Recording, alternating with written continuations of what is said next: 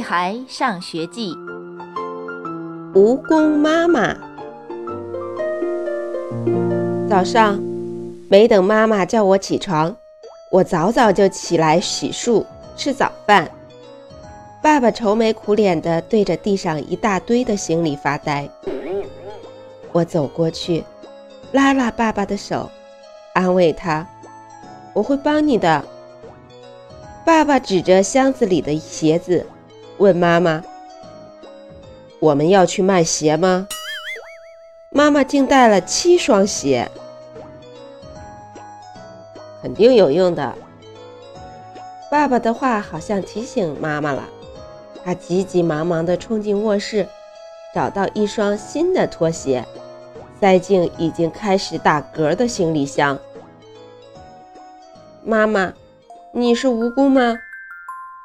我是真的真的很好奇。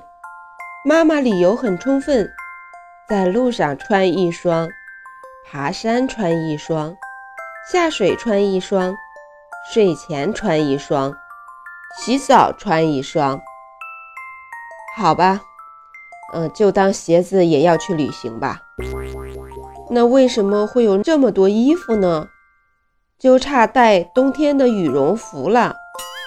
不用问，妈妈肯定有她的道理。比如，呃，游泳时穿的游泳衣，海边穿的防晒衣，爬山时穿的户外衣，睡觉穿的睡衣，还有若干照相时用来搭配颜色的衣服。唯一一个比较合乎我心意的，就是吃的也很多。不，呃，是太多了，多的可以七天不用吃饭了。走出家门时，爸爸像牛一样背着一个大背包，一手拖着一只行李箱，边走边怒气冲冲地对着自己的影子发脾气。他以前从不和妈妈发脾气的，妈妈也背着背包，拖着一只行李箱。拎着一个装着好多水的大手提袋，请注意，水真的很多，都可以用来洗澡了。